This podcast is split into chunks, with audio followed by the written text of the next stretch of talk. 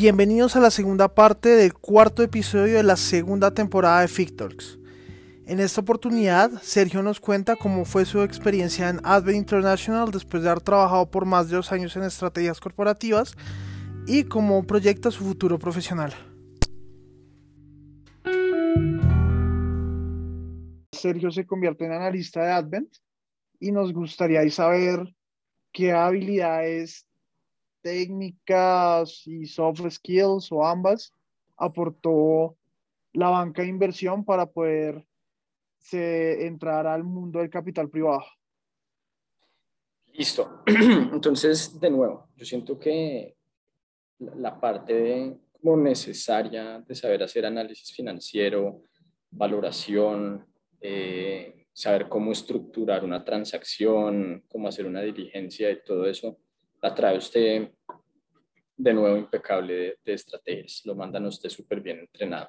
Son una súper escuela. Pero yo, yo siento que para mí el reto era que en banca de inversión usted llega hasta que se hace la transacción. Eh, se, se compra y se vende la compañía y por lo general hasta ahí llega su involucramiento, que igual es un trabajo increíble. Pero en un fondo, de, usted cuando llega a ese punto, en un fondo de capital privado como Advent, ahora usted tiene un problema muy grande y es que usted tiene un Excel que dice que la compañía se va a triplicar en cinco años y ahora usted tiene que hacer que eso sea realidad.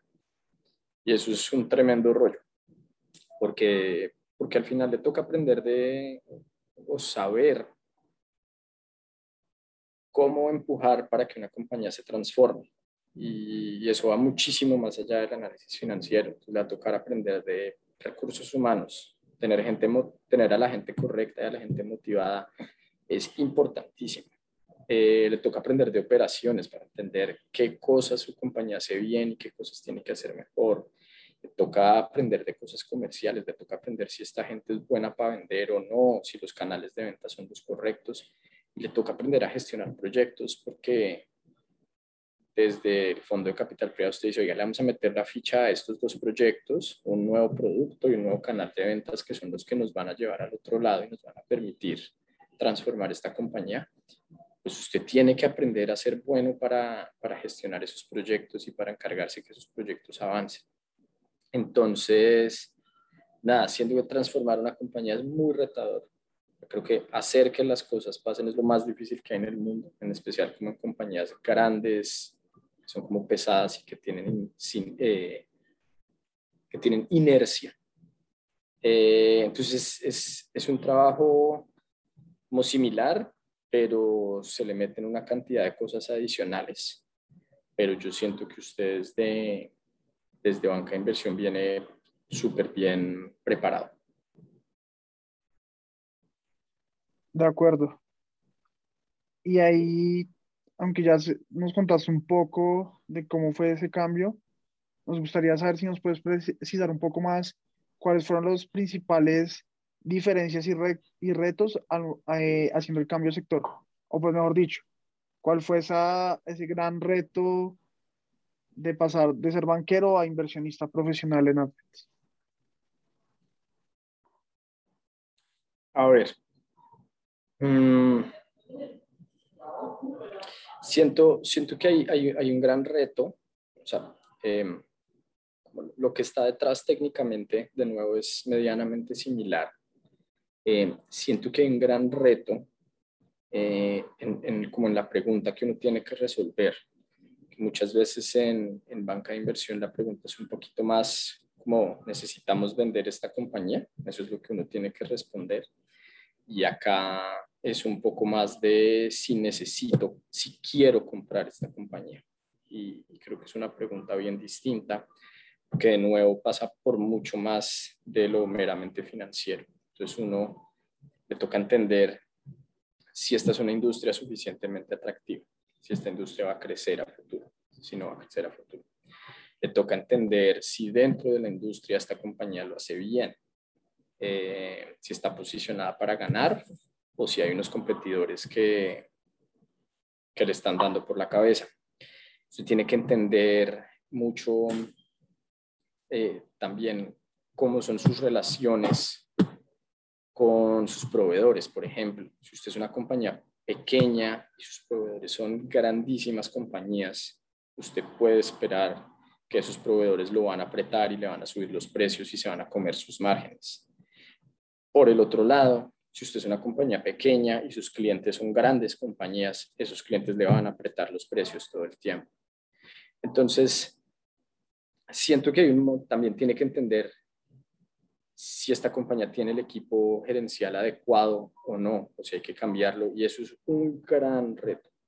De hecho, si usted tiene el equipo gerencial correcto, usted está dispuesto a montársele a una compañía que no va tan bien, y si no está el equipo, eh, el equipo gerencial correcto, de pronto usted no está dispuesto a meterse en una compañía que va muy bien, porque, porque tiene sus implicaciones.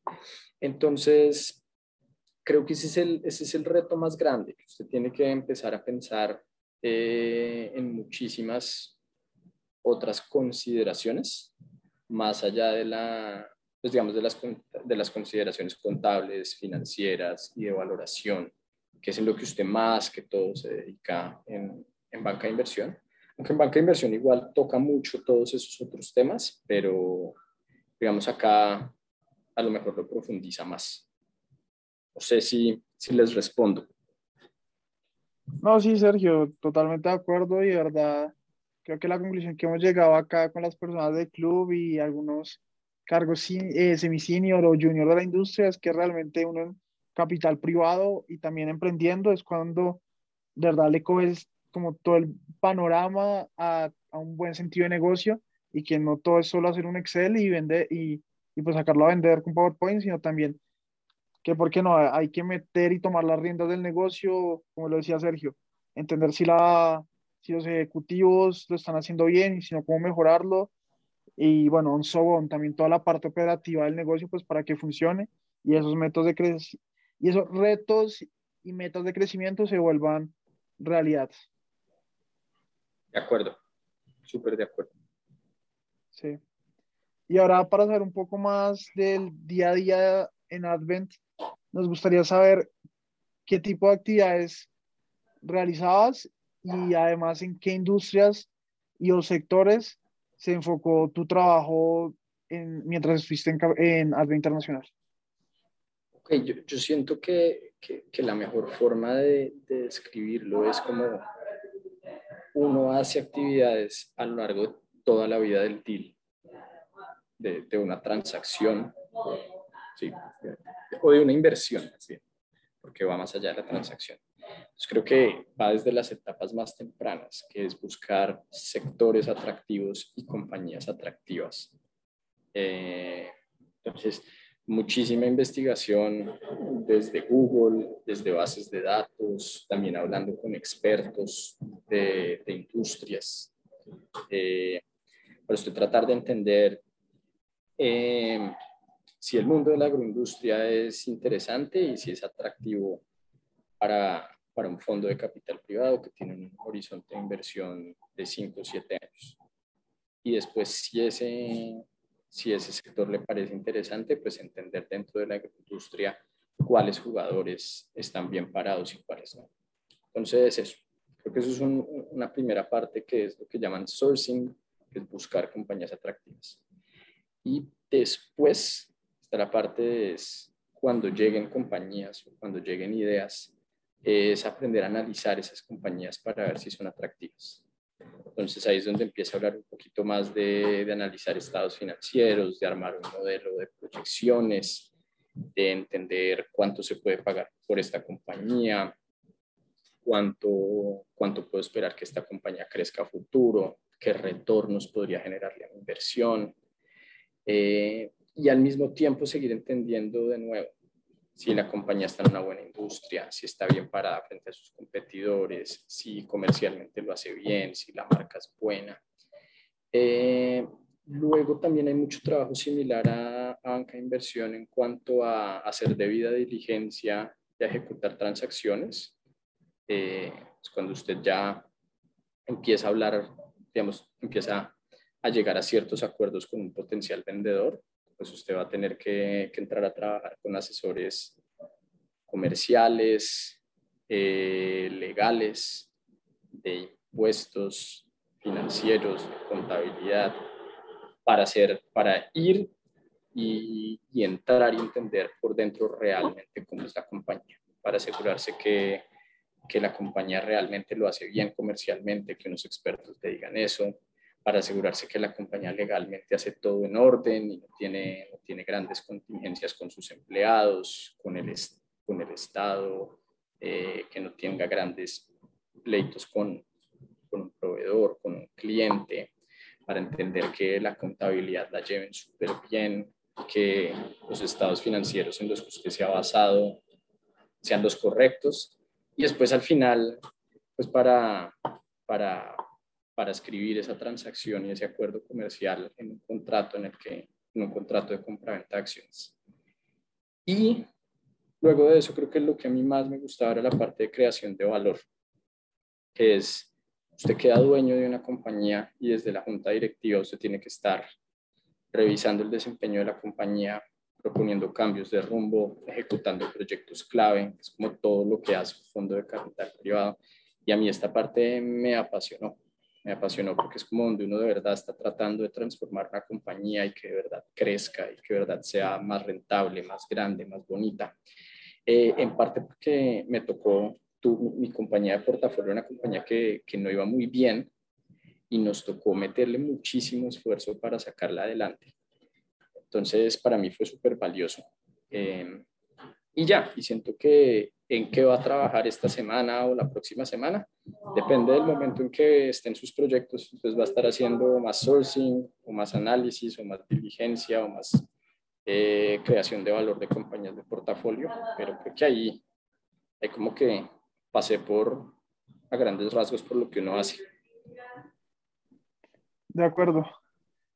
Entonces, sí, pues eh, es como el día a día que nos cuenta Sergio que le tocaba en Advent y a la vez durante tus casi cuatro años de Advent, tú estuviste la, un poco más de la mitad como analista y después te volviste asociado a la firma. Entonces ahí sí la pregunta que te dicen estrategias, ahora sí, ¿qué, eh, ¿qué tan diferente es el cambio de, de, de, tareas o de roles de analista asociado en Advent? Entonces, yo, yo, creo que ahí vuelve un poco a, la, a lo que hablamos hace un momento. Entonces, son un par de años de, de analista en los que uno tiene que ir buscando sus espacios para crecer y pedirlos y tomarlos. Entonces, de nuevo lo que decía, una vez uno llega a un nuevo trabajo, me tomó un tiempo, digamos, en, en entender cómo son los análisis, cómo se hace el trabajo, cómo les, gustan las, cómo les gusta presentar los análisis, cómo les gusta presentar lo que se hace y cómo se van tomando decisiones. Y una vez usted ya empieza a navegar eso, tiene que empezar a buscar la, los espacios para ser usted el que propone cómo hacer, eh, el que propone cómo hacer los análisis, eh, que usted le empieza a meter un poquito de su criterio y de su opinión a los análisis, que usted empieza a guiar, pues a, no sé si a guiar, pero, pero a dar mucho más su, su opinión y su criterio en las cosas. Y, y, en la medida en que usted lo haga bien, ellos le, a uno le van a ir dando el espacio y uno lo debe seguir tomando. Eh, y eso va a hacer que, eso debería hacer que uno lo asciendan. Y yo siento que más que lo asciendan en términos de, de nombre, de título, eh, es que le, le, sigan soltando más responsabilidades. Entonces, que cuando hay una reunión con una contraparte, eh, sus jefes le digan, tengo otra cosa, no voy a ir. Quiero que de la reunión me responda estas dos preguntas. Si usted se va y usted ya sabe qué es lo que tiene que ir, cómo llevar esa reunión, qué conversación tener y qué cosas preguntar. Eh, entonces, ese tipo de cosas siento yo que, que son súper valiosas, que le van a dar dando sus oportunidades para crecer eh, y usted las va tomando y le van a dar más responsabilidades. Y, y, de pronto para la próxima presentación que vamos a llevar al comité de inversión, usted tiene, digamos, mucho más espacio para, para llevarle a sus jefes la primera propuesta. Oiga, yo creo que deberíamos hacer estos análisis para para llevar a nuestro comité de inversiones y obvio, pues, pues ellos tienen sus opiniones y, y se va a hacer el documento que se tenga que hacer, pero le van dando mucho más espacio para, para proponer y no solo para ejecutar lo que le piden. Y yo creo que ahí es lo que implica crecer o volverse asociado. De acuerdo. Y sí, más que el título es lo que dice Sergio, cada vez van a haber más responsabilidades. Sin embargo, pues nuevamente hay que hacer de todo. Y, y, a la vez creo que alguien que tuvimos acá, JP Morgan o Goldman Sachs, nos dijo que, bueno, pues al final del día el analista es el que analiza y pues el asociado es el que asocia y el, que, y el director es el que dirige, bla, bla. Pero sí, al final del día lo importante no es el título, sino, tener, sino ir ganando responsabilidad para que uno le sigan soltando cosas y pues siga haciendo avanzar su carrera y a la firma. Listo. Entonces ya luego de hacer la transición y estar como asociado y previo a este MBA de Chicago Bulls en el que estás, nos gustaría saber qué fue lo que más te aportó a tu carrera profesional estos últimos años en Advent. A ver, eh, yo creo que por un lado estar en una firma internacional le abre a uno como la perspectiva al, al mundo. Se da uno cuenta que el mundo es más grande. Entonces, yo por mi lado, el año pasado trabajé bastante tiempo en un proyecto en Advent eh, con las oficinas de Frankfurt, Boston y Nueva York, además de la oficina de Bogotá.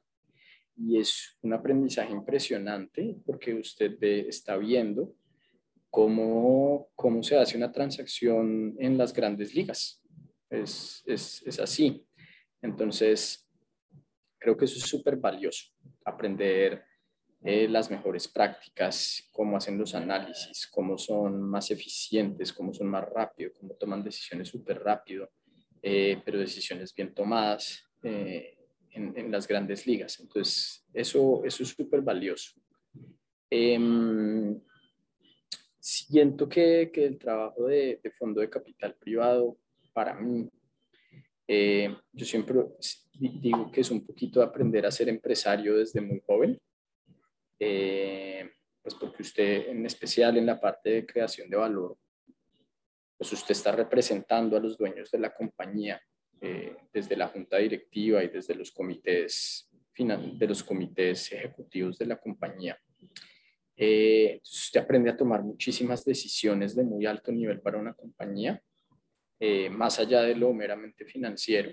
Pues de nuevo, cosas en el comité de recursos humanos, cosas de cómo mantener motivados y bien remunerados a los empleados clave de la compañía. Eh, en el comité comercial, eh, decisiones de si lanzar o no un nuevo producto, un nuevo canal de ventas. Yo siento que es un gran laboratorio para aprender a ser empresarios de muy joven, si es que a uno le interesa eso. Y, y de nuevo, si, similar a, a, lo que me pareció, lo que me pasó en estrategias en Advent, también un equipo humano increíble, muy bacano. Eh, entonces, hay un, en esa oficina hay un gran ambiente de familia. Creo que, que eso nos, como que nos trae a todos a trabajar juntos y al final eso es lo más importante. O sea, no solo en finanzas, sino en cualquier trabajo, un equipo de gente motivado es lo más importante que hay. Correcto, Sergio. Entonces, eh, lo que nos contaste, eh, sí, hay que estar en un equipo que sea motivado. Todas firmas son como pequeñas familias donde nuevamente todos, como ya lo he dicho, todos tenemos un, un objetivo en común. Y, y también lo que dijimos hace un rato cuando estamos en estrategias, de verdad, esos estándares internacionales y pues más la experiencia que tuvo Sergio de haber estado con diferentes oficinas hace unos meses, eh, vale un montón y van a ser bien relevantes el día de mañana.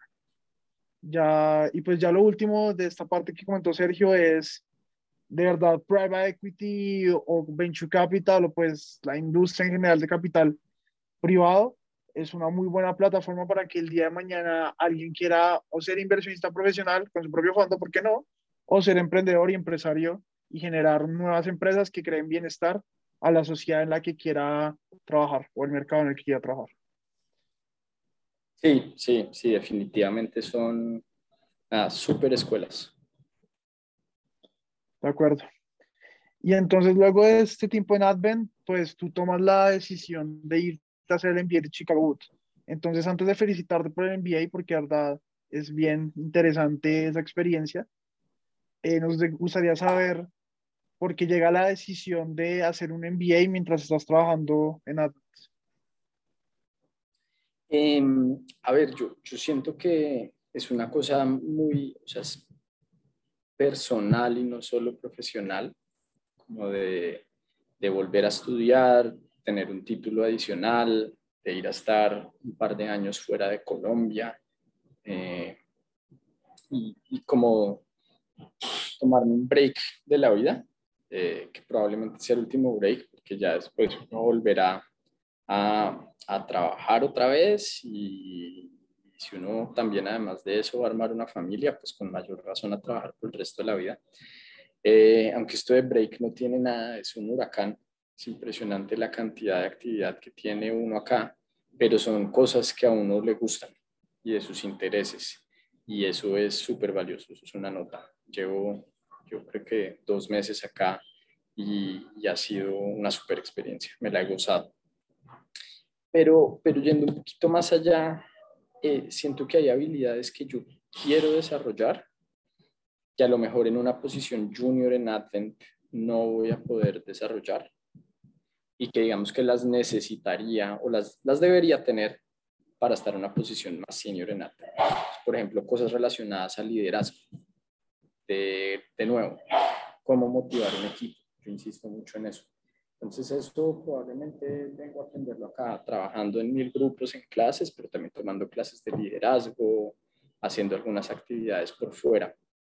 Eh, entonces creo que eso va a ser importante, como que mi motivación es salir con un perfil un poquito más, más completo, más global eh, y un poco menos específico de lo que tengo ahorita. Entonces quiero aprender de otras cosas. Y lo otro es porque ya es muy personal, es porque yo le quiero dar un pequeño cambio a, mi rumbo, eh, en que me encantaría empezar a hacer, a seguir en el mundo de las inversiones, pero de impacto social, en estos fondos de impact investing. Como que mi idea es venir aquí a la universidad a ajustar mis habilidades a ese contexto particular. Entonces, esa es creo que otra motivación un poco más específica de por qué quiero venir acá. Vale, Sergio, y sí, nuevamente precisando, eh, sí es una experiencia que hay que tener, yo también la quiero tener en algún momento, ¿por qué no? Y sí, más que un break es un momento de aprender de nuevas cosas, estar con diferentes personas, entender nuevos puntos de vista, complementarse y después de los dos años o el tiempo que pues tomes si lo quieren hacer ejecutivo, qué sé yo, es seguir adelante en, en la carrera y pues consolidarse con un mejor futuro, si lo queremos ver así. De acuerdo. Entonces, sí. Entonces, dicho eso, ahora sí, Sergio, felicidades por el NBA, de verdad, eh, qué bueno. Chicago es top 11 en este momento y me han dado muy buenas referencias y hemos tenido hasta el momento otra invitada de UT, entonces es, es un buen lugar, ¿por qué no? Eh, no, y recomendado y cualquier persona que esté en, interesado así sea como en considerar aplicar o que esté ya más adelante pensando en aplicar y esas cosas, pues por ahí me pueden buscar en LinkedIn o los que tengan mi correo, eh, que me escriban y yo feliz de ayudarle al, al que sea para venirse acá. De acuerdo y eh, ya saben, pueden molestar a Sergio por LinkedIn para pedir tips y todo eso. Entonces, dicho eso, en estos dos meses, ¿nos podrías contar un poquito más en profundidad eh, qué te ha aportado el MBA para seguir construyendo tu carrera profesional? A ver, yo, yo creo que, que, por un lado el, el, cuento del networking sí es impresionante. Eh, el, uno conoce una cantidad de gente que tiene los mismos intereses que uno o que tiene otros intereses, pero que igual le van a, a enseñar muchísimo. Entonces, he conocido gente que quiere hacer impact investing igual que yo, y entonces compartimos un montón de conversaciones, pero he conocido gente que, que hasta hace un tiempo trabajaba como ingeniero en la NASA, eh, diseñando un satélite que no tripulado que va a ir en órbita a recargar de combustible otro satélite. Entonces no sé cuándo más en la vida iba a conocer a esa persona, que seguro es una persona brillante y me enseña cosas. Entonces uno, uno está como rodeado de gente que es igual o muchísimo más capaz que uno. Entonces eso es súper valioso. Em, siento que, que además como en la parte eh, financiera y de ajustar mis, mis, habilidades financieras como al mundo del impacto social, estoy en, estoy en un gran lugar, en el lugar indicado. Eh, en este momento estoy comenzando a trabajar con un equipo en una, en una competencia con otras universidades de, de casos de inversiones de impacto social. Entonces tenemos que buscar una compañía de la vida real, hacerle diligencia financiera y de impacto social, ser una compañía con ánimo de lucro, obviamente, pero que lo que el, producto que ofrezcan le mejore la vida eh, a, personas, digamos, como de ingresos bajos. Y toca llevar la oportunidad a un comité de expertos. Expertos van a ser socios de fondos de impacto y el equipo que termine ganando las finales nacionales, es decir, equipos de, no sé, 30 escuelas de negocios distintas, le va a hacer una inversión en la vida real de 50 a 100 mil dólares a la compañía. Entonces, es un súper aprendizaje de la vida real.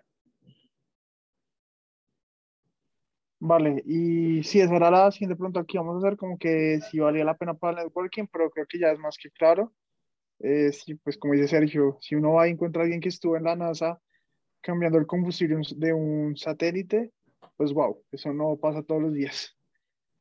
Eh, pero bueno, entonces entendía esta experiencia en MBA que va bien en estos dos meses. Nos gustaría saber para Sergio Rojas qué viene después del MBA, dónde te visualizas, si trabajando o de pronto haciendo otra cosa. Y sí, o sea, nuevamente, ¿qué viene después del MBA debut? Pues como, como les, les adelanté hace un momentico la respuesta, yo me, me veo siguiendo en el mundo de las inversiones. Eh, pero de alguna forma eh, en inversiones que tengan algo de impacto social explícito. podemos hacer un podcast entero de, por qué me interesa eso, pero por ahora dejamos lo que me interesa. Y ya nada, lo que les dije, como que quiero poner mis habilidades, las habilidades que he desarrollado como al servicio de empresas que son empresas con ánimo de lucro, pero que el producto que vendan le mejore la vida a, a personas menos favorecidas una gran teoría de por qué hacerlo así. Y, esa es la idea, ese es el reto. Vale. Sí, pues creo que ahí Sergio, si quiere compararse un poquito a la entrepreneurship, aguantaría un podcast de impacto social en negocios by Sergio Rojas. sí, sin duda, podríamos hablar mucho de eso. Pero bueno, listo. Entonces, pues entendió que ahora vas para el mundo de, de, de, Impact Investing y todo esto. Vamos a pasar ya a la tercera parte del podcast. Nos gustaría saber algunas perspectivas tuyas. Eh, pero antes de eso, algo muy rápido y también yendo ya a como más personal para conocerte. Eh, dado que pasó en un podcast hace poco, nos gustaría saber, pues, como qué extrañas de Colombia y sobre todo en temas de comida que hay acá que no estén en Boots. Oiga, eh, qué, qué, buena pregunta. A ver, ah, justo ayer me pasó algo. Em, eh, estaba pensando, eh, uno al final, pues uno, uno es, impresionante, uno quiere es lo que no tiene. Entonces, uno en Colombia se queja mucho pues, de, que, que es muy desordenado y que todo es muy, muy informal. Y ayer justo,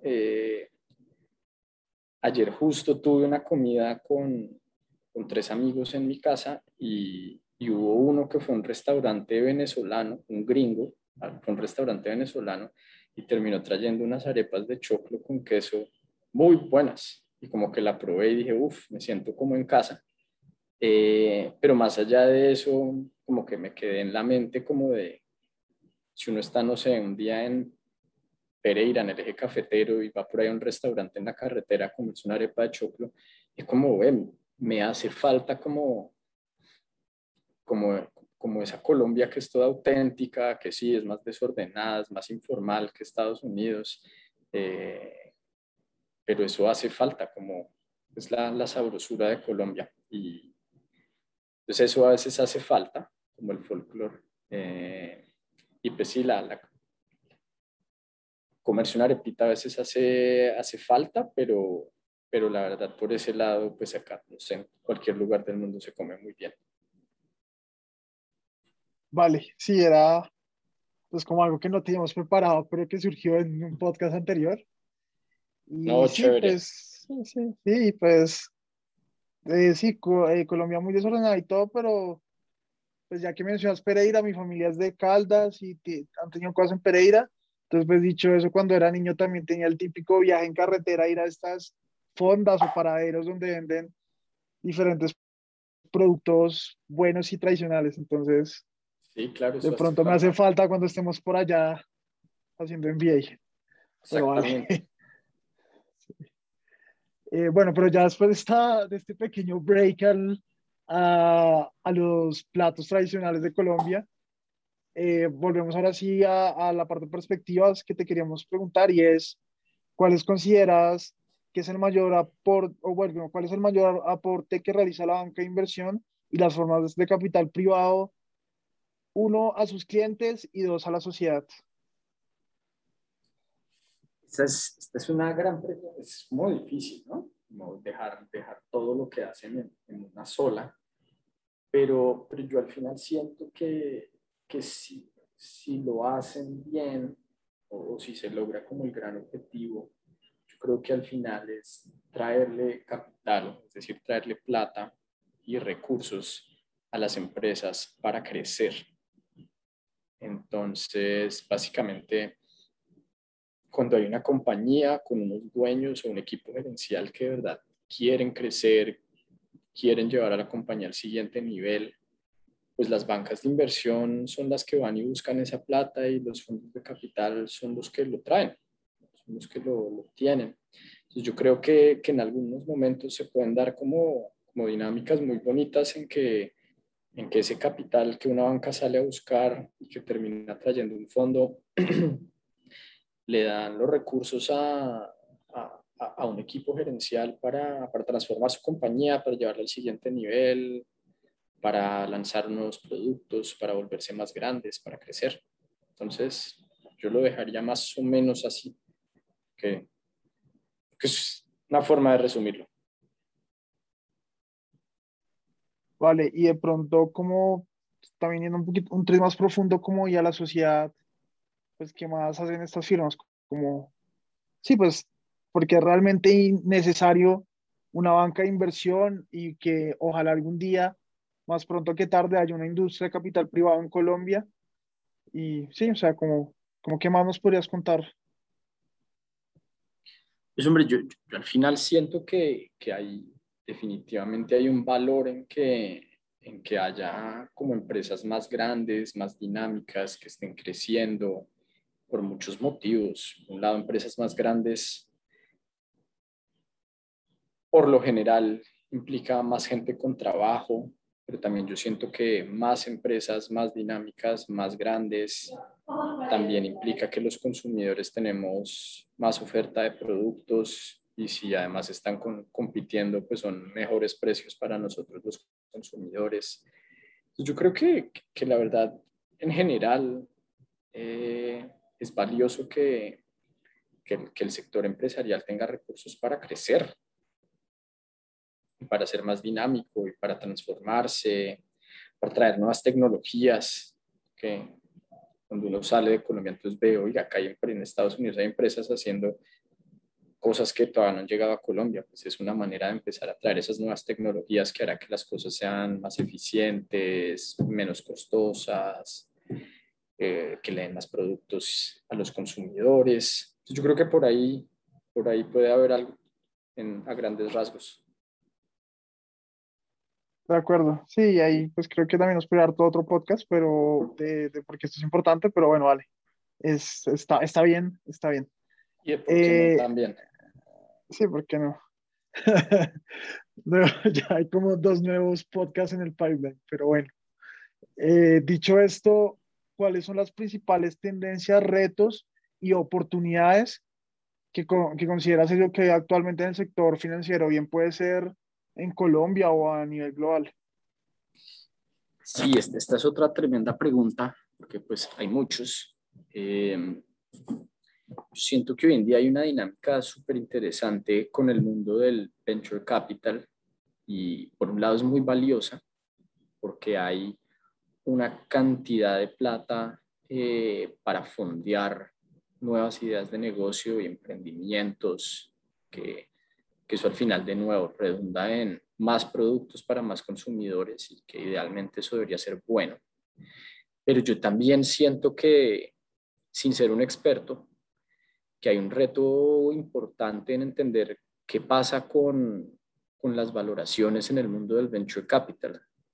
Que hay, hay, mucha gente muy seria que dice que, que hasta cierto punto es insostenible. Eh, hay valoraciones muy altas en compañías que pierden muchísima plata.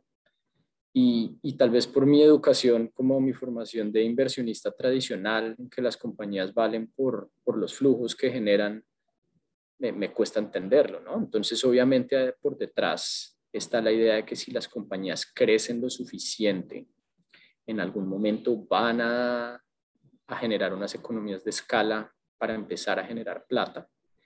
Pero, pero hay casos de compañías que llevan creciendo muchísimo por 5, 6, 7, 10 años y siguen siendo deficitarias.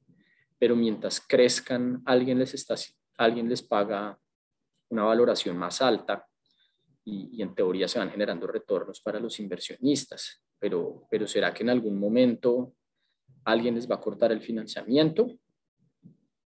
O, les va a decir, necesito que se vuelvan rentables de alguna forma, ya, ya no les puedo seguir dando rondas para que se gasten la plata. Eh, yo siento que hay muchísimo que pensar. Eh, siento que es algo que se habla un montón acá en Estados Unidos también. Eh, pero no, no, soy un experto, pero, pero creo que ahí hay bastante que pensar y es un buen reto.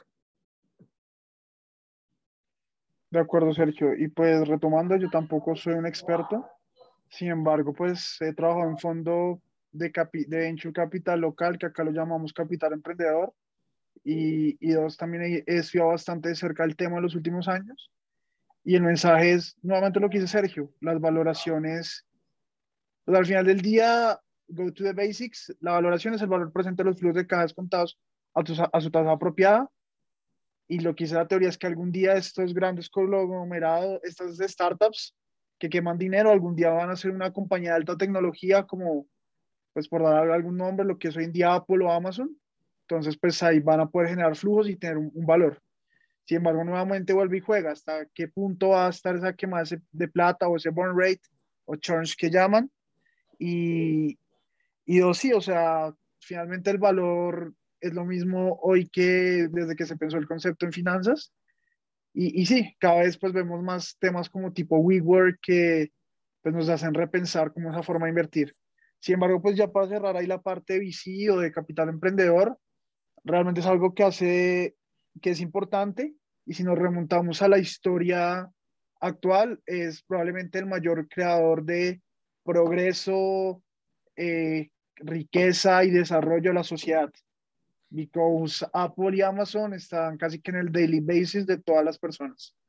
Entonces, dicho eso, y, sí, Qué pena lo interrumpo, pero yo, hágale. si algo es muy claro es, hay un, hay un valor social impresionante de la industria del venture capital en el sentido de ha permitido que muchísimas cosas se inventen y como usted dice, muchísimas cosas que son del día a día, pero pero, pero está toda la parte de como activo de inversión, eh, cómo se está viendo, pero, pero de acuerdo con usted. Sí, ya, ya para cerrar ahí la parte, este, esta parte capital emprendedor, eh, sí, normalmente lo quise Sergio, hay que verlo atrás del lado también del inversionista, porque para que algún día Apple y Amazon iniciaron con una inversión ángel, eh, pero sí, hay, hay, hay, que repensarlo y si nos venimos ya a contarlo acá el caso de Colombia, en Colombia todavía aguanta seguir vendiendo helados en el Parque La 93 y eso es buen negocio. Entonces también, pues Tech se viene, eso es casi que evidente, pero pero tomémoslo un poco con calma y más ahorita en temas coyunturales del país, si lo queremos ver del lado de Colombia. Sí, señor. De acuerdo. Entonces, pues ya cerrando, cerrando esta pregunta y estos comentarios, nos gustaría saber si, eh, qué consejo le das a algún estudiante universitario o persona que quisiera entrar al sector financiero. ¿Cuál, pues, ¿Cuál sería tu mensaje o tu consejo? Listo. Entonces, a ver, yo, yo, creo que lo primero, y eso ya lo hablamos hace un rato, y es que entiendan por qué quieren hacer finanzas y dentro del gran mundo de las finanzas, que entiendan por qué quieren hacer banca de inversión, fondo de capital privado, mesa de dinero, lo que sea, son muy distintos. Y, y hay un problema y es que el mundo de las finanzas suena glamuroso. Puede serlo, puede no serlo, pero más, más allá de eso entiendan por qué por qué quieren hacer esto, entiendan qué es cada trabajo y entiendan cuál les gusta más. Eh, porque también eso los va a preparar para sus entrevistas, para que ustedes lleguen y el entrevistador diga, esta persona sabe por qué quiere venir acá. Pues creo que eso es valioso. Por el otro lado, y creo que también lo hemos mencionado, conozcan a gente que va unos pasitos más adelante que ustedes, que les cuente de sus experiencias, que los puedan contactar con gente en las empresas, que les ayuden a prepararse para hacer una buena entrevista, que les expliquen cómo es el trabajo, que les resuelvan dudas, eso es clave. Eh, por otro lado, algo que creo que a mí me sirvió y creo que es importante, preparen bien sus hojas de vida, preparen muy bien sus entrevistas.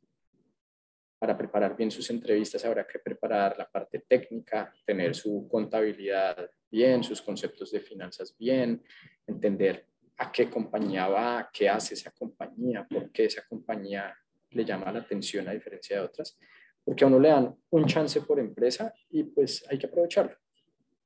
Entonces hay que llevar una buena hoja de vida, hay que llevar una buena entrevista, hay que ir bien preparado. Eh, y ya, y lo último es, al menos al mundo de lo que yo he hecho, que es banca de inversión y fondos de capital privado, es que se le midan. Yo conocí a algunos de los mejores amigos de mi vida haciendo banca de inversión los jueves en la noche, comiendo pizza hasta la una de la mañana.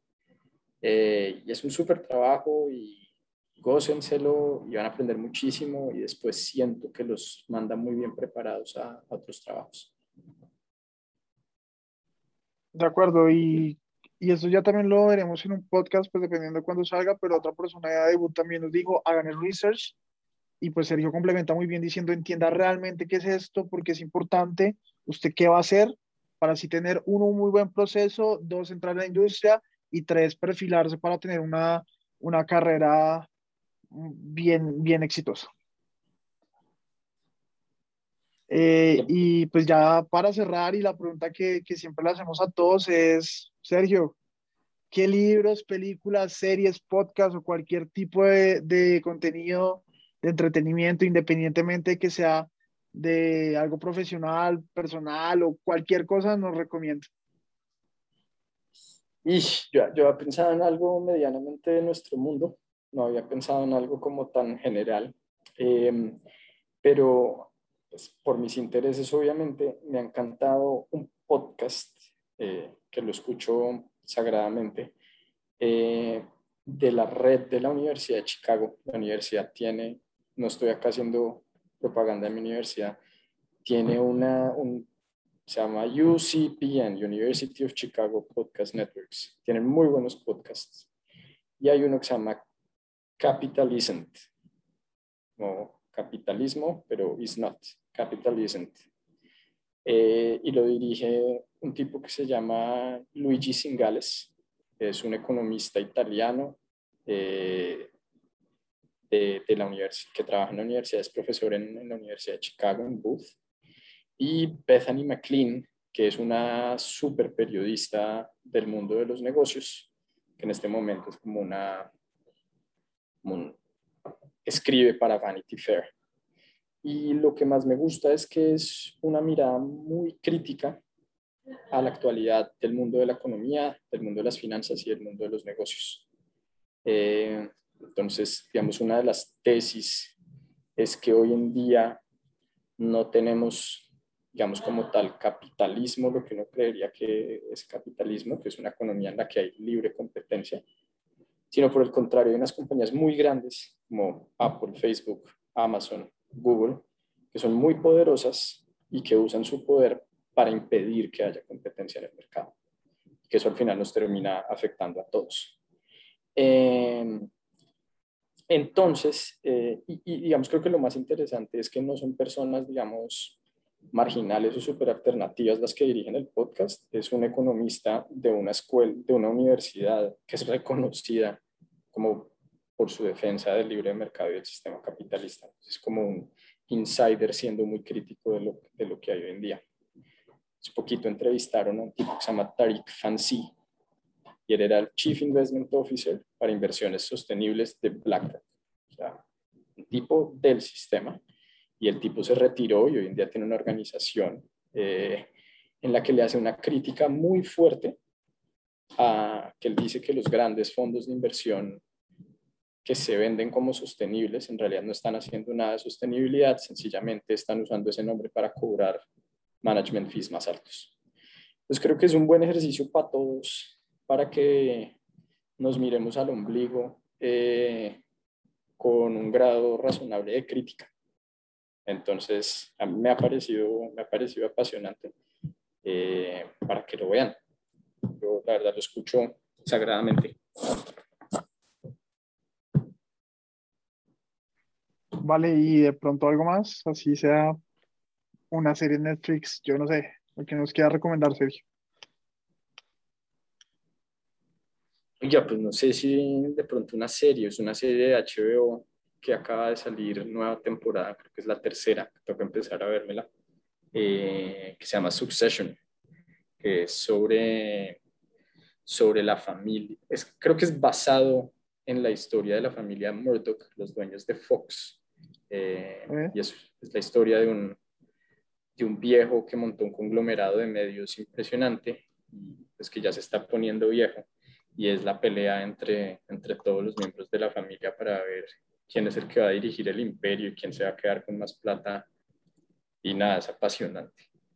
es como por un lado, por un lado, hace mucho no decía, esta es como de las series que he visto recientemente, que digo, esta es una serie muy buena y son personas muy malas todos, entonces es, interés, chévere verla. Sí, de acuerdo. Yo no la he visto, pero sí me la han recomendado un montón y pues ah, me han dicho que habla mucho de la transición generacional, que siempre es bastante complicado y, y si lo traemos acá nuestras economías emergentes, pues todavía más. Sí, es como... Bien duro impresionante cómo dentro de, y eso pasa en la vida real todo el tiempo, por plata se destruyen familias. Y es, no sé, de acuerdo. Chévere, ¿verdad? Pues, at the end of day somos humanos. Sí, señor. Eh, pero bueno, y ya otra última recomendación que me pidió acá el staff con el que estamos es algún libro de la industria o lo que no quiera, no quiera recomendar.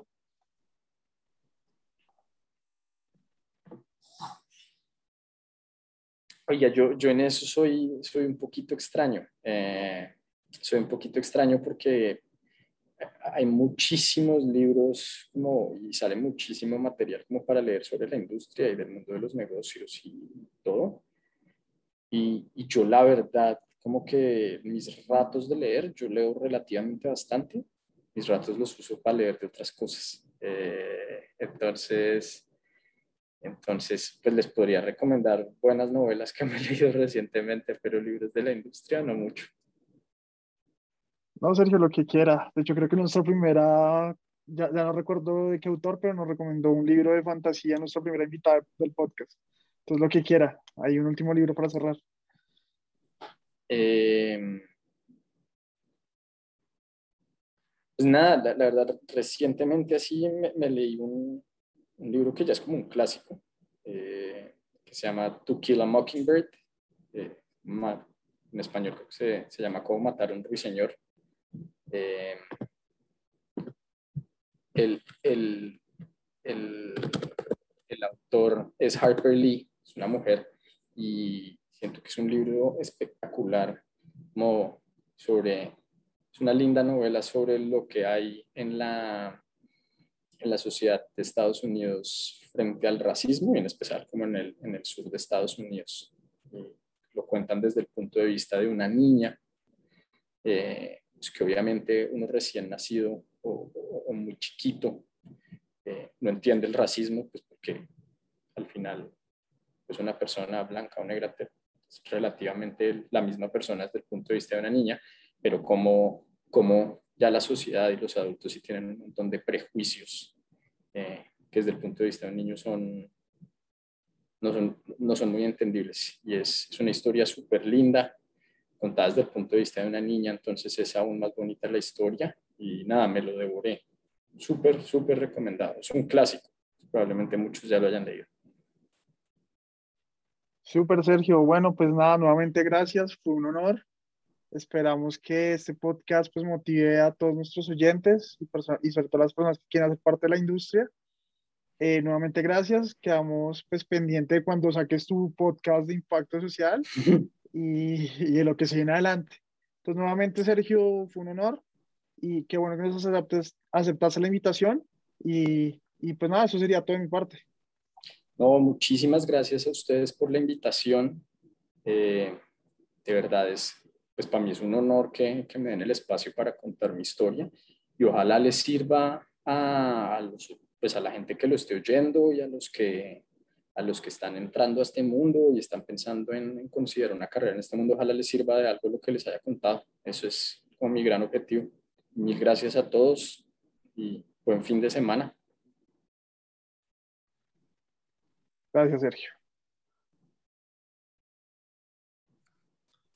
Gracias, Sergio. Muy buen podcast.